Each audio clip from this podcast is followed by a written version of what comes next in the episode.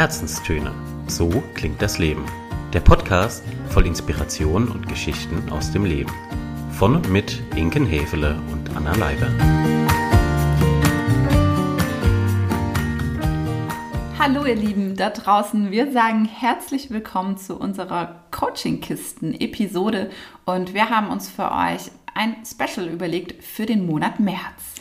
Passend zum Frühling, der ja auch immer ganz viel mit Veränderungen zu tun hat und Erwachen und raus aus der Winterstarre, haben wir uns überlegt, wir greifen das mal auf, dieses ganze Thema, und packen das in einen besonderen März, verändern die Herzenstöne auch ein bisschen. Wir passen uns an. Wir passen uns ja. an.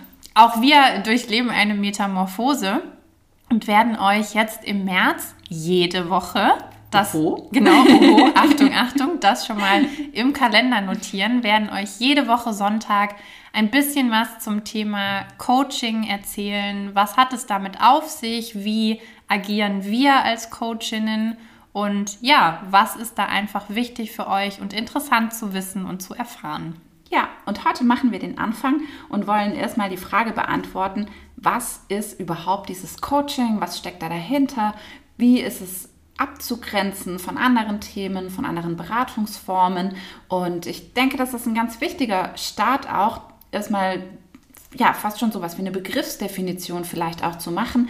Denn ähm, euch geht das vielleicht auch so, der Begriff des Coachings, der fliegt ja irgendwie durch das gesamte Internet, äh, nicht nur dort, auch sonst in allen Führungsetagen, die was auf sich halten. Da wird hier und dort und links und rechts wird gecoacht und ähm, wir kennen es aus dem Sport und sonst wo überall her. Und da möchten wir ein bisschen Licht ins Dunkel bringen, ein bisschen Klarheit schaffen und euch natürlich auch verraten, was unser Coaching-Schwerpunkt ist, wie wir dazu stehen. Und da fangen wir heute einfach mal damit an. Und das ist genau das Stichwort. Was bedeutet denn eigentlich der Begriff Coaching? Das ist eine richtig gute Frage und wie so oft befrage ich da gerne als allererstes auch mal Dr. Google. Und Dr. Google hat mir ein paar ganz interessante Informationen noch mit ausgespuckt. Und zwar eine ja erstmal Herleitung des Begriffes selbst. Und äh, das ist auch für mich wirklich neu gewesen, denn ursprünglich heißt das Wort Coach oder man könnte es übersetzen mit dem ähm, Begriff Kutsche und kommt klar aus dem Englischen, wurde dort äh, schon früh und vielfach verwendet und fand dann das erste Mal irgendwann so um die 1850er Jahre eben Verwendung auch bei den Studierenden. Also äh, sozusagen den Ursprung hat das Ganze eigentlich in der Lehre und ging dann in einer Welle über in den Sport und dort wurde eigentlich der Begriff des Coaches so das erste Mal ähm, wirklich auch viel verwendet und viel benutzt und inzwischen ist er ja in allen Branchen und in aller Munde. Und ich finde, wenn du mich gefragt hättest, auch natürlich vor unserer Ausbildung, welches Bild kommt dir denn beim Wort Coach mhm. oder Coaching mhm. in, in den Kopf, dann wäre es sofort dieses fast schon klischeehafte amerikanische gewesen. Ja. Irgendwo äh, Footballfeld, ja, jemand steht draußen motiviert, feuert an und in unserer Verwendung und in unserem, ich hätte schon fast gesagt, beruflichen Kontext, mhm. ist es ja nochmal was ganz anderes. Richtig. Letztendlich kann man es, glaube ich, im Kern schon zusammenfassen, denn es geht immer darum, dass jemand einen Prozess begleitet von außen. Und das ist vielleicht so die Verwandtschaft tatsächlich, egal in welchem Kontext jetzt von einem Coach gesprochen wird. Mm, aber wie genau sich das darlegt, da kommen wir gleich noch zu. Jetzt erstmal die nächste Frage. Den Begriff haben wir jetzt geklärt, aber was steckt denn jetzt dahinter? Also was versteht man denn so generell unter Coaching? Ja, und da ist es so, Inken, du hast es vorhin schon gesagt, dieser Begriff, er schwirrt gerade durch alle Flure und gefühlt nennt sich jeder Coach und gefühlt macht jeder Coaching, egal ob selbst oder nicht. Und genauso wie Dr. Google immer ein, ein Arzt für alle Fälle ist, haben wir auch Dr. Wikipedia. Ja, Dr. Wikipedia, hilfreich. genau. Mal befragt, um einfach euch auch mal klarzuziehen, ja, was, was hat es denn mit dem Begriff auf sich? Mhm. Und Coaching, und da kommen wir eigentlich schon zum ersten Knackpunkt, wird inzwischen selbst auch als Sammelbegriff verwendet. Also da fallen ganz verschiedene Formate runter und vielleicht habt ihr es auch schon erlebt.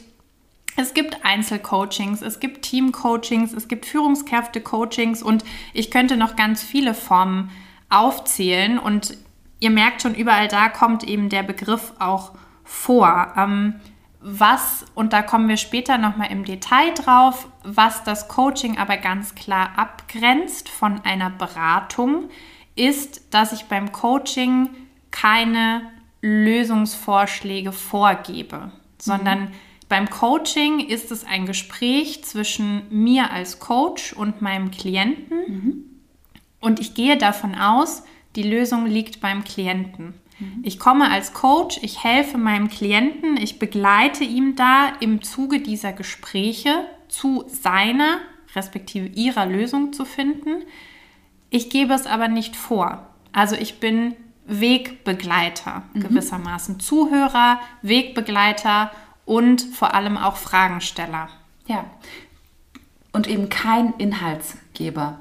Genau. Also es ist kein fachlicher, kein fachlicher Beitrag, kein inhaltlicher Beitrag zur Lösungsfindung sozusagen mit dabei. Warum das so ist, das erklären wir gerne noch im Zuge des systemischen Denken und Handelns. Hm, jetzt hast du gerade von Klienten gesprochen oder Klientinnen gesprochen, Anna. Auch da begegnen uns ja regelmäßig unterschiedliche Begriffsdefinitionen. Der eine spricht von Kunden, Kundin, der nächste vom Coachee. Wie ist denn das? Ist das jetzt all in? Ist alles gleich zu betrachten oder gibt es einen Unterschied zwischen einem Klienten oder einer Klientin und einem Coachee? Ich würde spontan sagen, es ist das Gleiche. Also es kann wirklich synonym verwendet werden und es beschreibt auch das Gleiche. Also es ist diejenige Person, die zu einem Coach kommt und die mhm. sich einen Coach sucht. Jetzt und da kommen wir eben dann auch zu diesem Schwammigen, was inzwischen leider herrscht, ja, bei all den Begriffen. Klient würde ich eher vielleicht schon fast im therapeutischen und im medizinischen ansehen. Oder bei den Juristen. Oder bei den Juristen, genau. Kunde ist für mich aus dem Alltagsjargon eher schon wieder die Beratung. Mhm. Also Kunde würde ich in einem anderen Verhältnis sehen als jetzt ja beim Coach.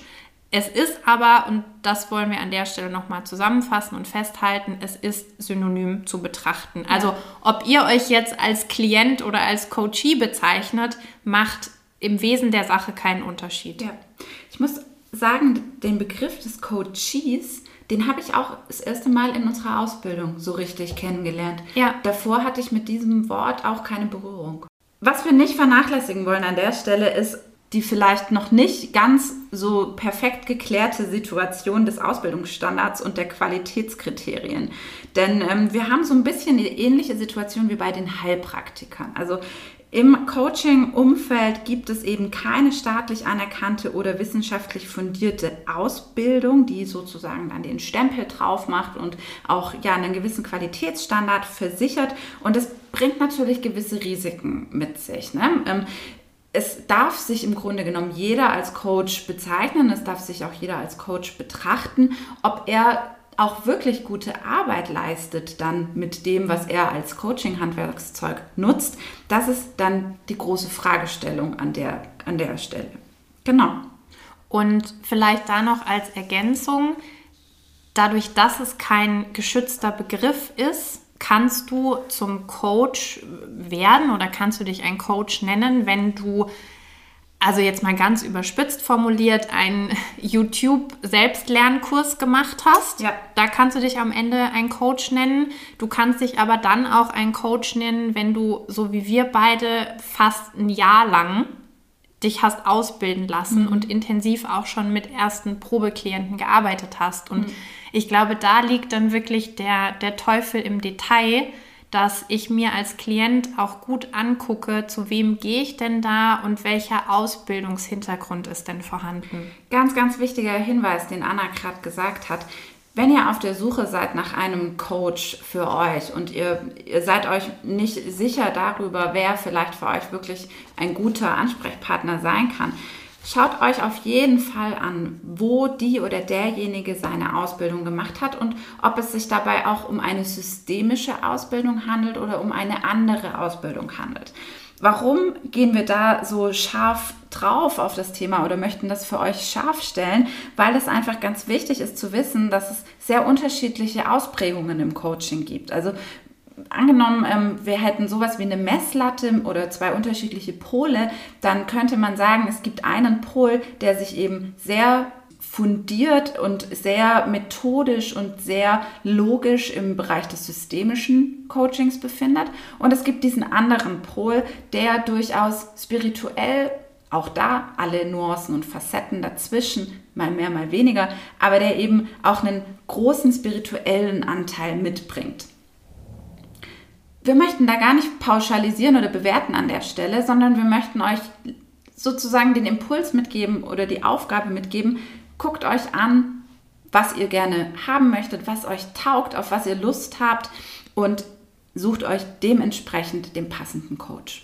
Und es gibt bei den zwei Polen, die du angesprochen hast, oder bei der Bandbreite, es gibt da um Gottes Willen kein, kein richtig oder falsch, kein gut oder schlecht, genauso wie wir die Freiheit hatten, uns zu überlegen, was für eine Art der Ausbildung wollen wir machen.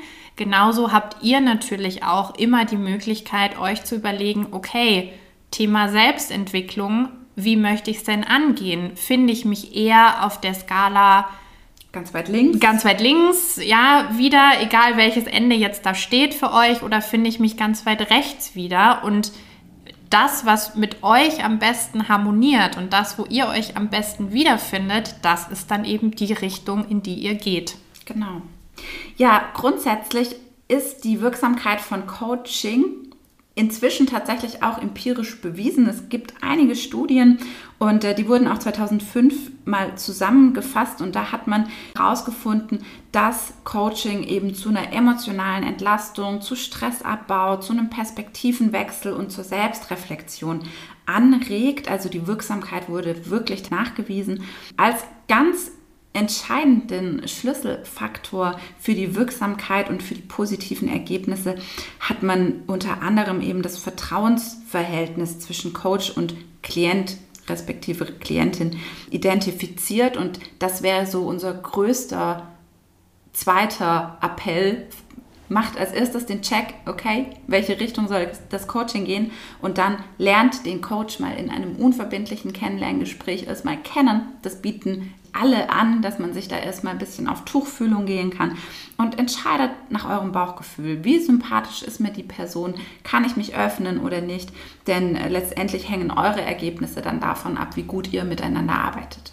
Und wie gut ihr auch mit der Person, du hast es gerade schon gesagt, mit der Person klarkommt, die euch da gegenüber setzt, äh, übersitzt, weil es sind natürlich berufliche Themen, die besprochen werden können. Es können aber auch sehr private Themen sein. Und wir haben das aus eigener Erfahrung und eigener Praxis schon erlebt, auch im Rahmen unserer Ausbildung. Es gibt eben Konstellationen, in denen öffne ich mich lieber. Und es gibt Konstellationen, da ist eine Blockade. Und das wäre der, ich sage jetzt mal, der Super-GAU, mhm. wenn ihr wirklich bei jemandem landet, wo ihr merkt, hey, es mhm. passt auf der persönlichen Ebene nicht, ich bin gar nicht bereit und gewillt, das Vertrauen aufzubauen zu meinem Gegenüber. Total richtig. Und das ist auch was, das kann ja durchaus auch im Laufe des Coachings passieren, dass man merkt, hey, vielleicht ist die oder derjenige doch nicht der Richtige für mich. Dann spielt mit offenen Karten.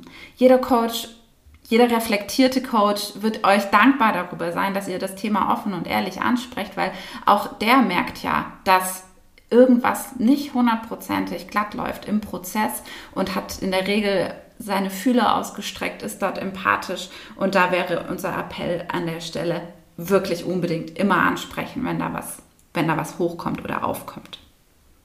Vielleicht noch ein Punkt zum Professionellen zur Qualitätssicherung beim Thema Coaching. Wir haben schon gesagt, dieser Begriff ist nicht geschützt. Er kann von jedem x-beliebigen, x-beliebiger verwendet werden. Nichtsdestotrotz, weil dieses Thema eben auch sehr wichtig ist, sehr an die persönlichen Ebenen rangeht, gibt es inzwischen schon Qualitätsverbände und Prüfer, die eben gucken, okay, was, was sind denn für Leute da eben unterwegs und was für Inhalte werden da auch wieder und weitergegeben.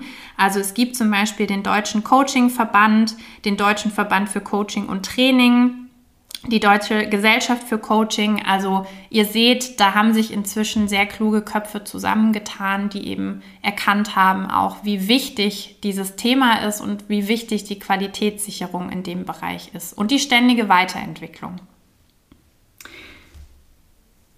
Anna, du und ich, wir beide, wir haben ja eine systemische Ausbildung gemacht und mhm. wir verraten auch gerne, wo wir das gemacht haben, nämlich hier in Stuttgart bei Kröber Kommunikation. Das ist ein sehr renommiertes Haus, die seit vielen, vielen Jahren im systemischen Bereich ausbilden. Und äh, das bringt mich so zur nächsten Frage auch. Dieses systemische, dieser systemische Gedanke. Und äh, wir nennen uns ja auch im Abschluss systemischer Coach. Was genau steckt denn hinter diesem systemischen Denken und Handeln? Tja, einfache Frage, nicht so einfache Antwort. Das ist wie, in Ordnung, wir wie haben so häufig.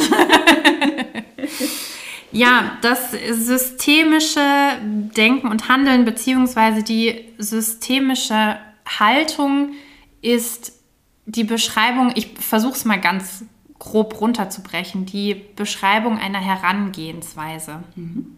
Also ich gucke mir eher an, wie als was. Also welche, welche Menschenbilder liegen vor, welche Haltungen liegen vor und welches Selbstverständnis habe ich von mir als Teil eines Systems, aber auch von allen Konstrukten, Menschen, Personen, Situationen, die da um mich herum sind. So würde ich mal einsteigen. Mhm. Ich ergänze das an der Stelle sehr gerne mal. Also wir haben im Systemischen eine gewisse systemische Haltung. Und diese Haltung kennzeichnet unsere Herangehensweise. Denn wir systemische Coaches, wir glauben fest daran, dass jeder Mensch die Lösung seines Problems sozusagen schon in sich trägt. Dass er lediglich durch vielleicht ein gewisses Hamsterrad, in dem sich seine Gedanken befinden, er äh, nicht in der Lage ist oder ähm, nicht in der Lage ist, ist, das muss ich zurücknehmen, das stimmt so gar nicht, dass er nicht in der Geschwindigkeit seine Veränderung und seine Problemlösung herbeiführen kann, wie er das mit Begleitung eines Coaches machen könnte. Ja. Das ist eigentlich ein ganz schönes Bild. Ich verwende da auch gerne den Begriff des Katalysators. Also mhm. ich bin der festen Überzeugung, die allermeisten Menschen, wenn sie ihren Themen genug Zeit, Aufmerksamkeit und Reflexion widmen, könnten sie diese alleine lösen. Nur schaffen wir das in unserem oft sehr engen, stressigen Alltag nicht, dem diese Priorität einzuräumen. Das heißt, wir brauchen jemanden, der diesen Prozess für uns mit begleitet, der uns in diesem Prozess stärkt und unterstützt, also wie ein Katalysator eigentlich wirkt. Und das ist in, in dem Fall dann eben der Coach mit der Prozessbegleitung im Coaching.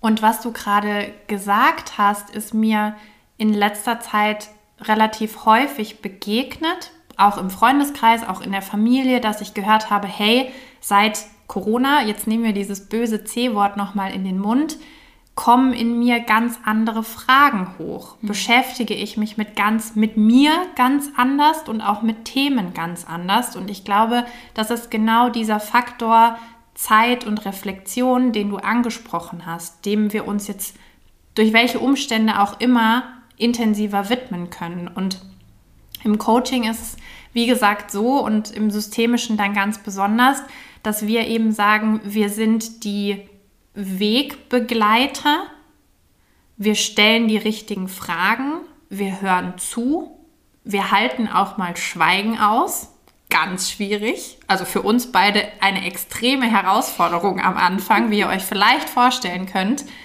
Und helfen unserem Klienten dann, Dinge zu verändern, in dem Wissen, dass es schon da ist. Genau. Er sieht es nur im Moment nicht. Und das Nicht-Sehen ist ähm, wieder ein total schönes Bild, zu dem mir wieder direkt ein, äh, eine Metapher einfällt. Man könnte auch sagen, wir sind als die Coaches diejenigen, die das Licht halten auf einer Landkarte, die dem Klienten gehört. Und der Klient überlegt sich, welchen Weg will ich gehen, über welche Straße, welchen Hügel, wie auch immer möchte ich fahren, um an meinem Ziel anzukommen. Und wir sind diejenigen, die ihm dazu die Leuchte hinhalten, damit er diese möglichen neuen Wege und Lösungsansätze einfach sehen kann. Kommen wir nochmal zum Thema soziales System. Denn ähm, also die systemische Haltung, das haben wir gerade schon so ein bisschen erklärt, die besagt eben, dass wir davon ausgehen, dass der Mensch die Lösung und die, ja, also alles in sich trägt, was er braucht für die Lösung seines Themas. Und der zweite wichtige Punkt ist, dass wir immer in sogenannten Systemen denken. Also ein System ist etwas, das begegnet euch ab dem Moment eurer Geburt. Ihr werdet automatisch in ein System hineingeboren, nämlich das eurer Familie. Und in diesem System gibt es Wechselwirkungen. Das heißt, Anders als bei einer ja, ursachenorientierten oder vergangenheitsbezogenen Wirkung, wo man sagt, okay, A ist passiert und deswegen folgt B, denken wir ein bisschen anders. Wir denken eher so in Ursachen. Also das heißt, wir überlegen uns, okay, wenn ich mich jetzt so und so verhalte oder wenn ich jetzt mal was anders mache und so weiter und so fort, welche verschiedenen Auswirkungen kann das haben und wie können die sich wiederum zurück auch auf mich übertragen. Also es geht nicht darum, eine gewisse ähm, Henne-Ei-Ei-Henne äh, lineare Abfolge darzustellen, sondern es geht vielmehr darum, in einem größeren Kontext darüber nachzudenken, welche unterschiedlichen Stellschrauben jetzt eventuell dadurch eine Veränderung erfahren. Und jetzt komme ich auch wieder mit einem Bild. Ihr seht, wir sind nicht nur sehr systemisch unterwegs, sondern auch visuell. Sehr visuell. Oh Wunder. Mm, ihr könnt es euch ein bisschen auch wie ein Mobile vorstellen. Und in jedem System, in dem ihr unterwegs seid, das heißt in eurer Familie, in eurem Job, in eurer Beziehung, in euren Freundeskreisen, da ist jeder einzelne Freundeskreis wahrscheinlich ein eigenes, eigenes System, ein mhm. eigenes Mobile. Und ihr kennt es noch von früher, wenn man das an einer Stelle, egal wie stark oder schwach, andupst, fängt sich dieses ganze Mobile an zu bewegen. Und das ist eben auch dieser Zusammenhang, den Inken gerade beschrieben hat. Sobald man, und das ist, finde ich, das extrem Schöne auch an dieser Sichtweise, sobald man anfängt, im System auch nur ein klitzekleines Körnchen zu bewegen und zu verändern, gehen wir davon aus, dass es sich ganz, ganz häufig im System wiederfindet und das ganze System eben anfängt, in Bewegung zu kommen. Ja, richtig. Das bedeutet im Übrigen auch, dass wir davon ausgehen, dass es nicht einen einzigen auszumachenden Grund gibt für eine bestimmte Situation oder für ein bestimmtes Problem, sondern dass eben das ganze System für dieses Thema oder auf dieses Thema einzahlt und dieses Problem sozusagen aufrecht erhält. Und aus systemischer Sicht gibt es dann eben auch kein richtig oder falsch in dem Sinne, sondern es gibt vielmehr ein passend oder nicht passend. Und dieses passend bezieht sich immer auf das jeweilige Thema des Klienten oder der Klientin, auf das, die jeweilige Situation dessen. Und ja, ich würde es gerne noch mal kurz zusammenfassen, was wir jetzt hier so schön philosophiert haben über das Thema systemisches Coaching. Man kann nämlich sagen, dass das systemische Denken ähm, bedeutet, dass wir in Auswirkungen denken. Das heißt, bevor ich mich für einen bestimmten Handlungsschritt entscheide, überdenke ich die jeweiligen Auswirkungen meiner Handlung und ich übernehme dafür die Verantwortung, und zwar für mein Handeln und alle daraus folgenden Konsequenzen. Und das ist ein extrem wichtiger Punkt und ich finde, mit der Verantwortung ist es immer ein zweischneidiges Schwert. Einerseits natürlich was extrem Tolles, was extrem Motivierendes und gleichzeitig gibt es da niemand anderen, auf den ich umgangssprachlich die Schuld schieben kann. Das heißt, euer Coach ist nicht für das Endergebnis verantwortlich. Also ihr könnt nicht, was vielleicht auch so ein Reflex von vielen von uns ist, ihr könnt nicht sagen, ja, aber mein Coach war schuld, weil jetzt stehe ich ja am Punkt XYZ und das wollte ich eigentlich gar nicht, sondern die Verantwortung liegt ganz alleine bei euch. Und auch ein guter Coach wird euch hoffentlich beim ersten Kennenlernen, bei der Auftragsklärung darauf hinweisen, wenn er oder sie systemisch auch vor allem arbeitet, dass die Verantwortung bei euch liegt, dass die Lösung bei euch liegt, dass er sie euch begleitet. Mehr nicht. Ganz richtig. Und das wiederum hängt mit der systemischen Anschauung zusammen, die im Wesentlichen auf dem Konstruktivismus basiert. Dazu sage ich gerne auch noch mal jetzt ein bisschen was. Wir werden aber auch kleiner Spoiler an der Stelle die nächste Folge, also kommenden Sonntag, noch mal explizit das Thema Konstruktivismus mit dem doch so bekannten Herrn Watzlawick unter die Lupe nehmen und euch da noch mal ja einfach verständlich näher bringen, was sich hinter diesem vielleicht merkwürdigen Begriff auch so befindet.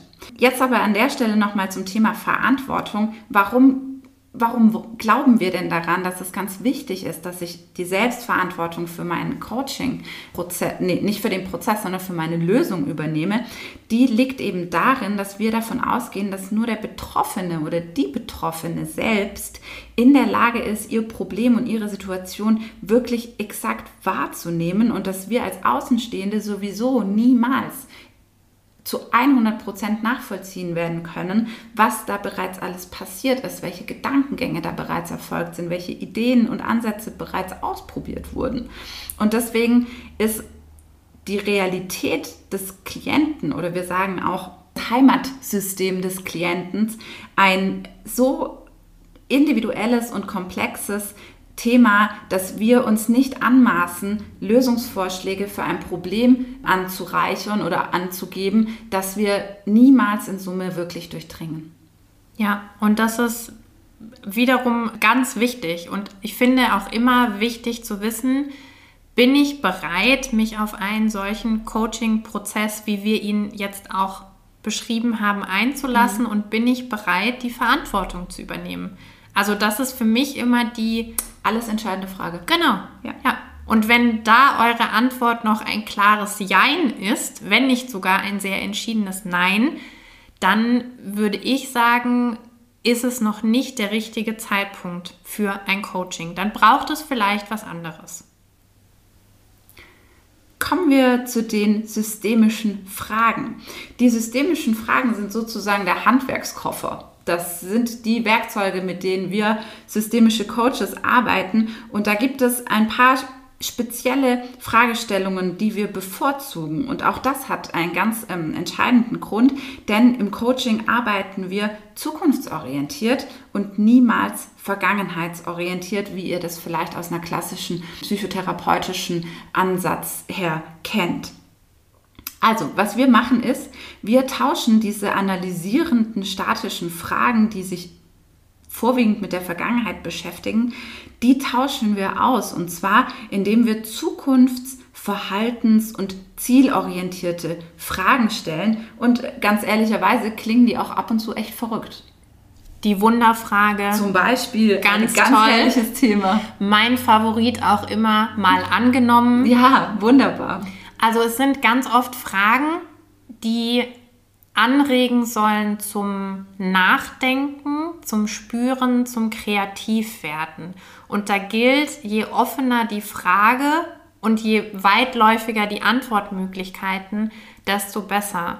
Denn was du gerade auch angesprochen hast, es geht in die Zukunft, es geht in die Lösung, es geht ins Handeln und es soll nicht darum gehen, nochmal schmerzliche Erfahrungen aus der Vergangenheit das zwölfte Mal durch den Fleischwolf zu drehen, sondern natürlich gibt es, und da versteht uns bitte nicht falsch, natürlich gibt es auch Themen hinter Themen. Das heißt, wir haben es auch schon oft erlebt, dass es Themen aus der Vergangenheit sind, die Einfluss nehmen, ganz klar auf, auf das Heute und vielleicht auch auf das Morgen.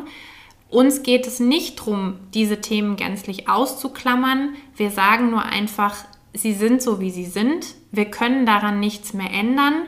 Und mit dem Wissen, was machen wir jetzt zukünftig? Wie gehen wir jetzt den nächsten Schritt? Genau.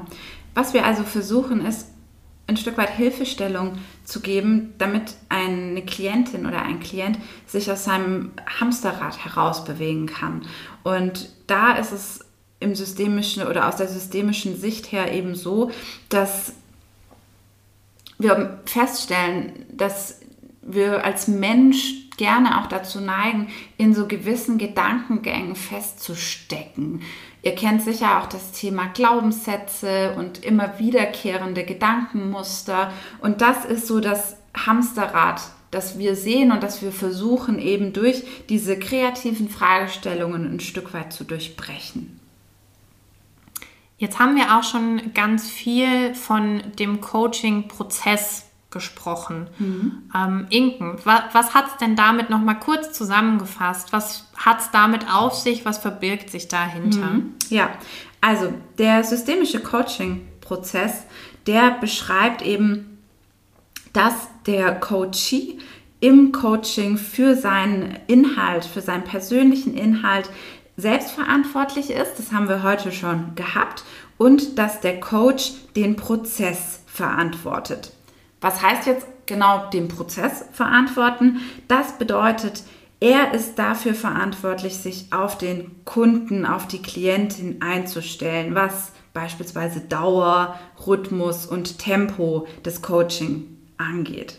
Er ist dafür verantwortlich, dass die richtige Stimmung herrscht, dass man sich überhaupt erst öffnen kann, dass auch verschiedene Phasen im Coaching eingehalten werden. Da ähm, ja, kommen wir sicherlich auch mal bei Gelegenheit noch drauf. Also es gibt ähm, verschiedene Phasen, über die so ein Coaching hinweg läuft und dass die Phasen eben gut gemeistert werden, dass die Übergänge stattfinden.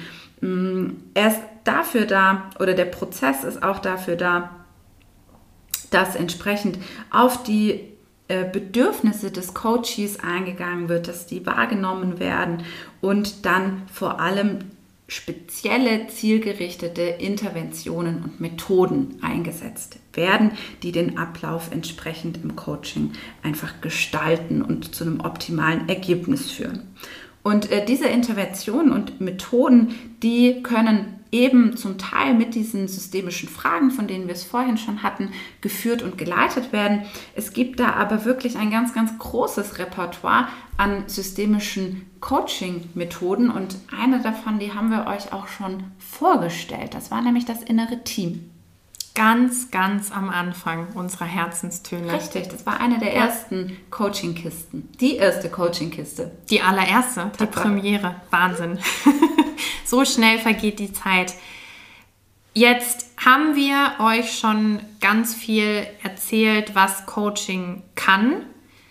Natürlich gibt es da auch Einschränkungen, was Coaching nicht kann und wo Coaching auch seine Grenzen hat. Und für uns so überzeugte Coachinnen wir im Herz sind, ist das auch immer wichtig. Und man schützt sich damit selbst, Thema Grenzen setzen, man schützt sich als Coach selbst. Es ist aber auch ein Schutz für euch als Klient, als Klientin, wenn ihr im Vorfeld darüber Bescheid wisst.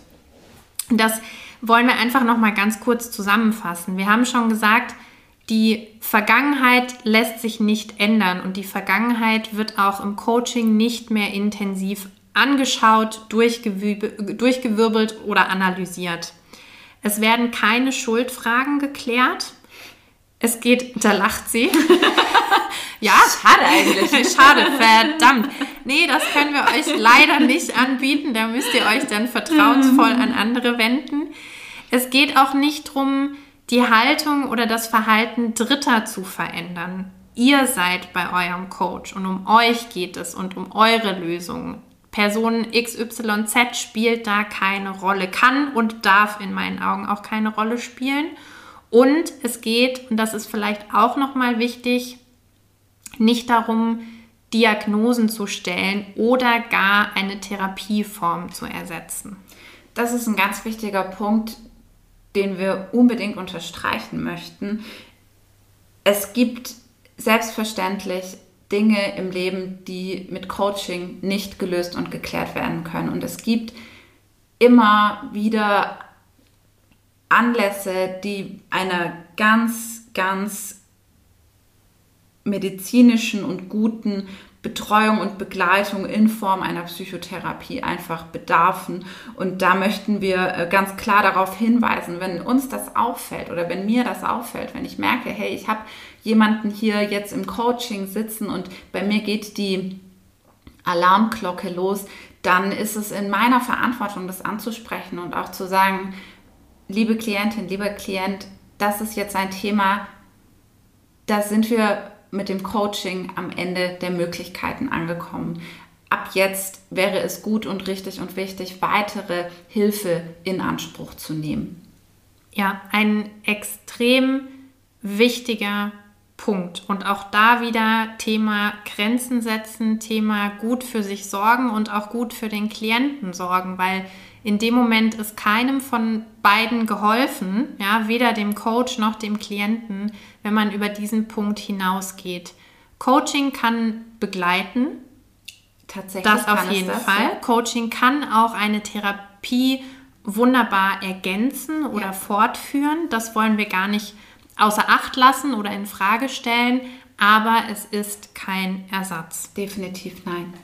Und das war auch in unserer Ausbildung ein ganz wichtiger inhaltlicher Punkt, den wir mitbekommen haben. Wir haben sehr viel darüber gesprochen, wann und wie ist der richtige Zeitpunkt, um sowas dann auch wahrzunehmen, anzusprechen. Und das ist einfach super wichtig. Wie immer gilt, reden, hilft. Reden, genau. Reden hilft. Reden wir doch mal, apropos reden, reden wir doch mal über all die vielen anderen Begriffe, mhm. die ja. da noch so rumgeistern. Mhm. Beratung, Training und so weiter und so fort. Ja. Was hat es damit alles so auf sich? Das ist genau diese Krux, die wir so ein bisschen erleben, dass da nicht, oder sagen wir mal, im mit dem Großteil der Menschen keine so eine ganz scharfe Trennung ähm, gelingt, beziehungsweise dass es auch einfach nicht, es wird nicht gewusst, es ist nicht, es ist nicht präsent, es ist nicht da. Und deswegen möchten wir da gerne nochmal die Lampe drauf halten, äh, heute mal. Und ich starte mal mit dem Thema Beratung. Beratung ist ja ein Begriff, den kennen wir auch klar jetzt äh, Neudeutsch Consulting an allen Ecken und Enden. Ne? Und da geht es eben darum im Schwerpunkt, dass ein Berater oder eine Beraterin zu einem fachlichen Thema einen Inhalt beiträgt. Das heißt, die, fachliche, die Fachlichkeit, das fachliche Thema steht im Mittelpunkt. Das lässt sich auch wunderbar, ähm, lässt, kann man sich das auch merken mit dem Steuerberater. Ne? Der bringt sein Know-how mit, der bringt das mit, was er jahrelang studiert hat, um ein äh, Thema, um ein Problem für uns zu lösen, nämlich die Steuererklärung. Und es steht absolut dieses Fachliche im Mittelpunkt. Das ist die klassische Beratung. Es geht hier tatsächlich um Ratschlag, um Inhalt, um Expertenberatung zu ganz verschiedenen unterschiedlichen Themen. Es gibt aber beispielsweise auch den Trainingsbereich. Mhm. Auch spannend. Auch spannend, genau. Da sieht es ein bisschen anders aus. Bevor ich darauf eingehe, würde ich aber dir, Anna, den Ball nochmal rüberwerfen, weil du bist ja in der Beratung tätig. Ich bin ja eine Beraterin. Beraterin und Coach, meine Güte. Und für mich war, als ich angefangen habe in dem Beratungsbereich, auch lange der Unterschied nicht klar. Ja, das ist das, was ich meinte. Genau. Ich hatte immer, oder nicht immer, ich hatte oft das Gefühl, nach Workshops oder nach Teamentwicklungen, es gibt noch so das gewisse Etwas, das fehlt. Oder da sind noch Themen, die würde ich gerne angehen, da ist aber der Beraterkontext nicht der richtige. So, ich kam in die Coaching-Ausbildung und schwuppdiwupp wurde mir klar, ja, das ist genau nämlich nicht mehr dein Anteil als Berater, sondern dein Anteil als Coach. Das heißt, wie Inken auch völlig richtig gesagt hat, da komme ich nicht mit dem Lösungspaket um zu einem Ecke. Team mhm. um die Ecke, genau, mache mein Köfferchen aus, äh, auf und sage so, hier bin ich und das ist Methode XY, sondern das Lösungspäckchen liegt auf der anderen Seite und ich helfe dabei, es auszupacken.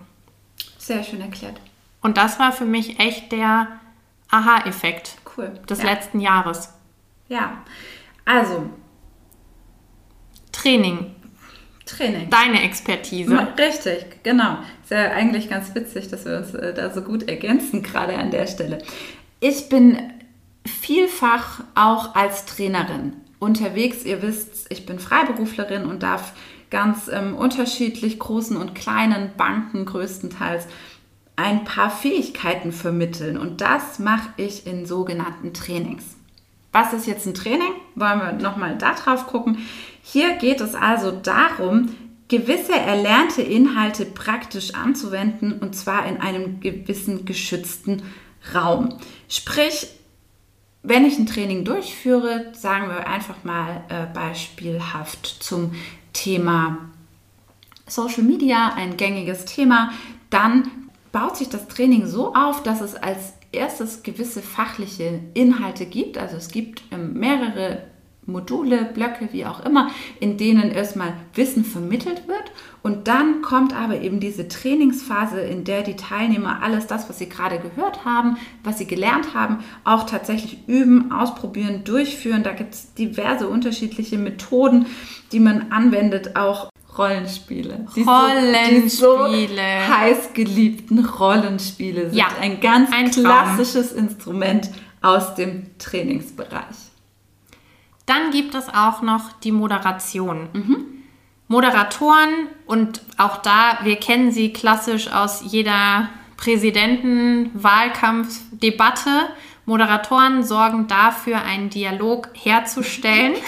Manchmal schaffen sie es auch nicht, auch das haben wir erlebt. Genau, also ein guter Moderator kann auch mal in den Prozess und in die Debatte eingreifen, bleibt aber neutral im Hintergrund. Freundlich, aber bestimmt.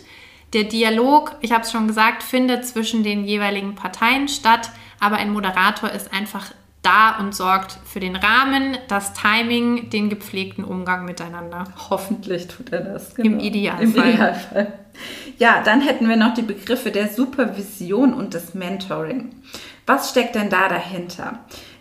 Die Supervision ist eine spezielle Form der Beratung und es geht darum, dass sich Menschen zusammentun, die beispielsweise zu einem bestimmten Thema äh, sich gerne unterstützen möchten. Man sagt auch kollegiale Beratung manchmal.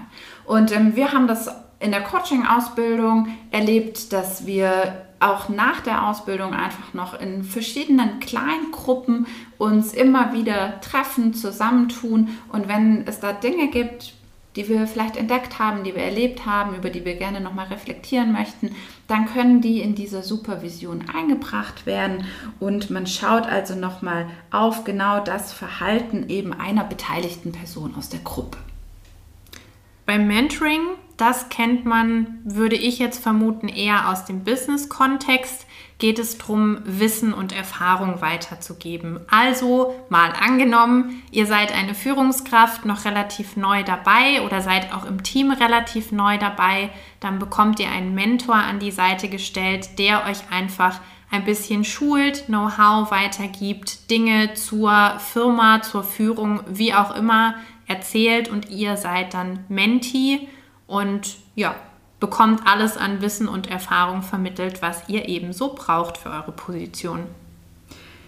Das waren mal so die gängigsten Begriffe, die wir gerne noch in Abgrenzung setzen wollten zum Thema Coaching, denn es ist einfach auch immer wichtig zu wissen, was es nicht ist, um klarzukriegen, was es tatsächlich ist oder sein kann.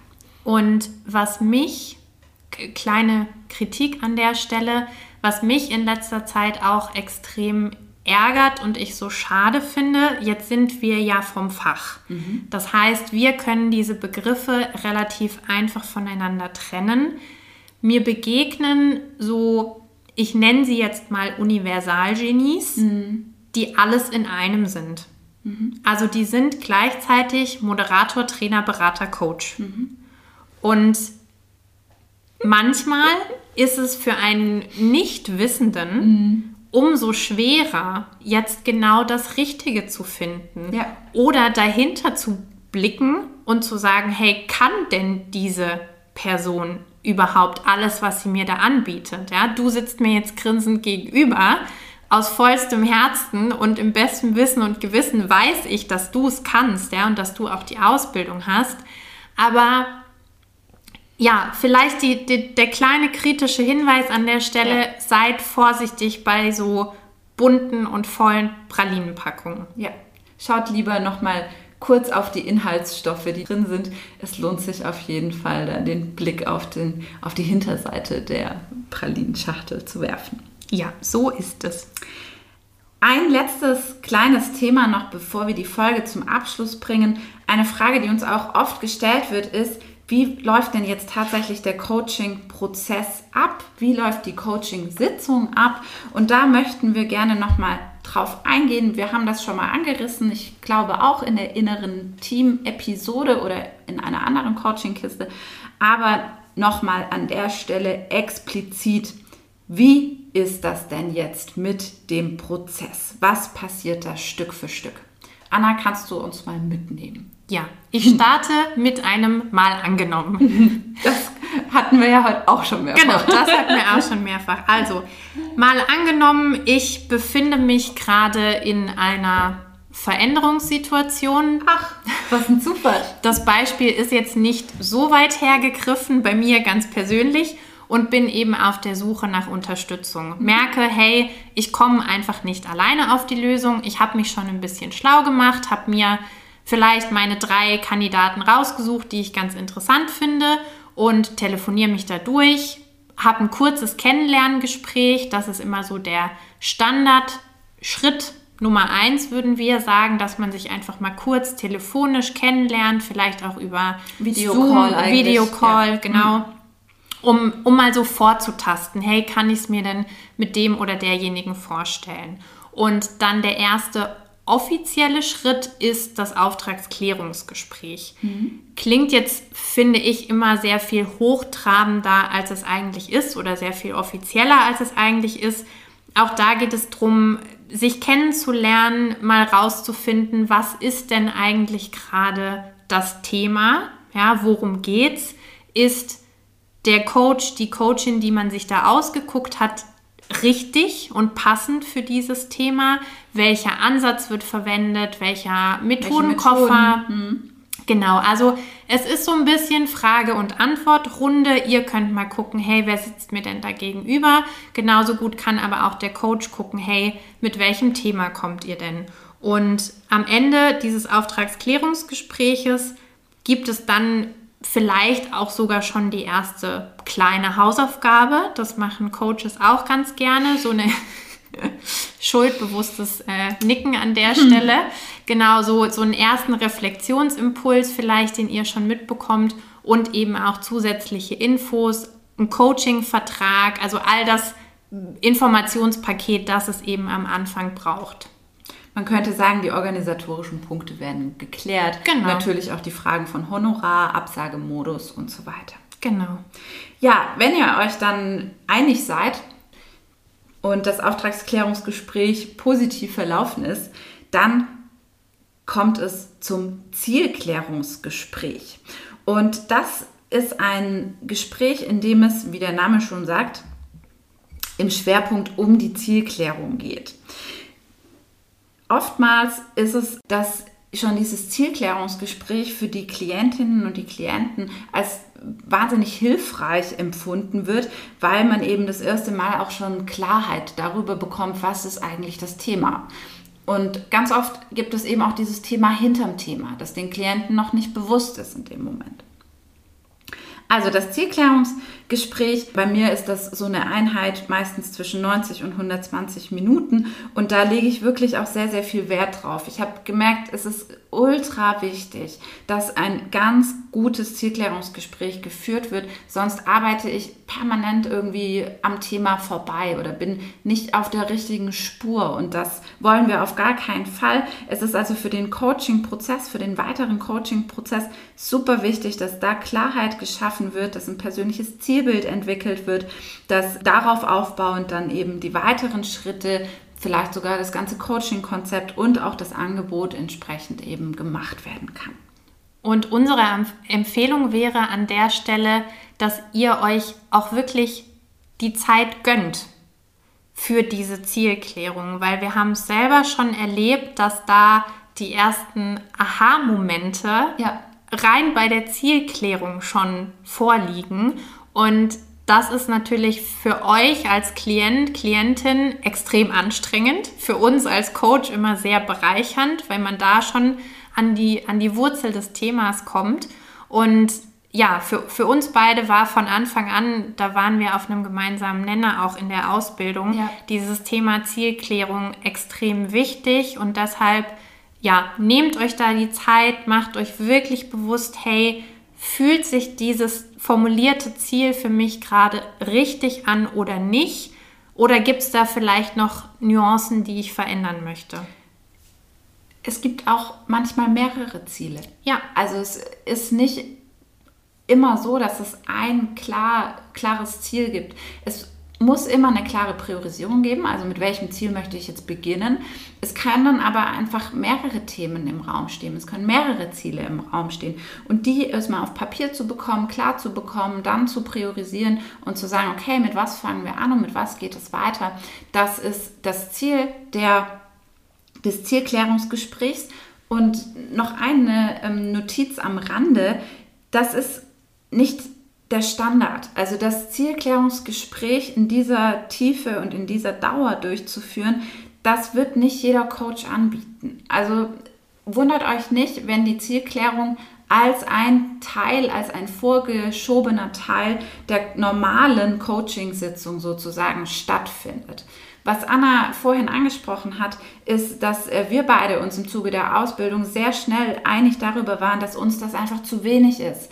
Und wir konnten es dann auch nicht mehr für gut heißen, diesen langen Part, diesen längeren Block vor eine Coaching-Session zu schieben. Denn dann kommen wir auch von der Belastung her und von der Zeit her an eine Grenze, die weder dem Coachee noch dem Coach gut tut. Daher machen wir diese Unterscheidung, bauen da lieber noch mal eine Stufe zwischendrin ein, aber bitte wundert euch nicht, wenn das nicht bei allen eurer angefragten Coaches so in dem Zyklus stattfindet. Ganz wichtiger Hinweis und da tickt ja auch jeder unterschiedlich. Ich hatte auch Klienten, die in einem Thema schon sehr klar waren, die sehr reflektiert waren. Da stand das Ziel innerhalb von fünf Minuten. Mhm. Und die haben gesagt, das passt so. Und das hat sich dann auch im Laufe des Coaching-Prozesses nicht mehr verändert. Mhm. Also das gibt es natürlich auch. Ne? Da müsst ihr einfach gucken, was fühlt sich für mich richtig und passend an und wie wird es auf der anderen Seite angeboten. Genau. Also wann immer noch so dieser Schleier, dieser Trüb, das, der Schleier des Trübsals oder der Undurchsichtigkeit ähm, über euch oder über eurem Thema hängt und ihr eigentlich nicht so richtig wisst, okay, was ist es, wie ist es. Es gibt ein latentes Gefühl, das ihr zwar beschreiben könnt, aber nicht so richtig klar kriegt, was der Knackpunkt, der Kasus Knaxus ist, dann würde ich immer ein ausführliches Zielklärungsgespräch empfehlen. Ja, im Anschluss daran geht es dann aber an das eigentliche Coaching-Gespräch und in dem wird das entsprechende Coaching-Ziel eben mit verschiedenen Maßnahmen erarbeitet. Und zwar kann das in ganz unterschiedlichen relevanten Bereichen liegen. Coaching-Ziele können sich aufs Privatleben beziehen, aber auch aufs Berufsleben oder auch auf ein ganzes Unternehmen, also je nachdem, wer da sozusagen gerade kommt.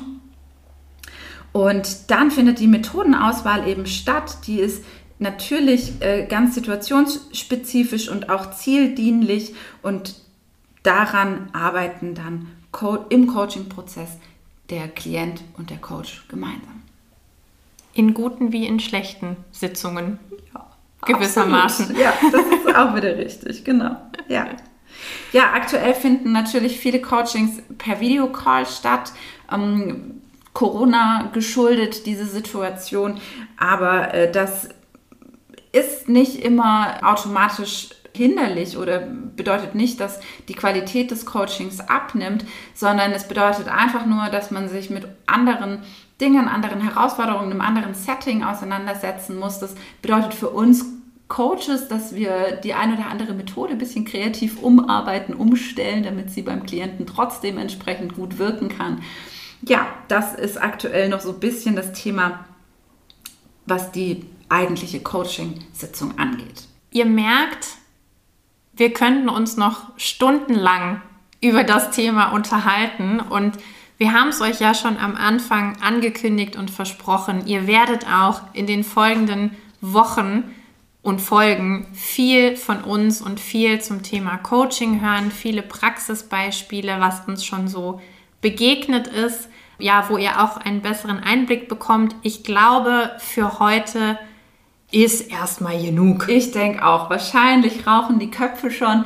Wir hoffen, wir konnten Licht ins Dunkel bringen. Wir hoffen, wir konnten euch ein bisschen fürs systemische Coaching auch begeistern, weil es einfach eine ganz großartige Problemlösungsmethode ist und wirklich ganz, ganz hilfreich sein kann als Katalysator, um mit verschiedenen Dingen klarzukommen, egal ob ich jetzt im Veränderungsprozess drin stecke oder wirklich hm, ja, so ein Päckchen gerade mit mir rumtrage. Wir haben euch erzählt, was Coaching kann, was es nicht kann, was es nicht kann, was es ist, wie es funktioniert, was es nicht ist.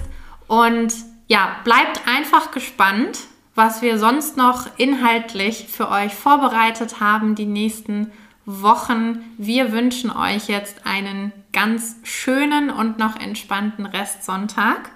Genießt es und wenn ihr uns ein Lachen aufs Gesicht zaubern wollt, dann kommentiert gerne den entsprechenden Beitrag auf Insta, folgt uns, liked und teilt gerne diesen Podcast. Wir freuen uns über jeden Zuhörer und vor allem über jedes Feedback. Und natürlich auch über den ein oder anderen interessierten Klienten. Das ohnehin. An dieser Stelle. Bis dahin, macht es gut. Und bis zum nächsten Mal. Tschüssi. Ciao, ciao.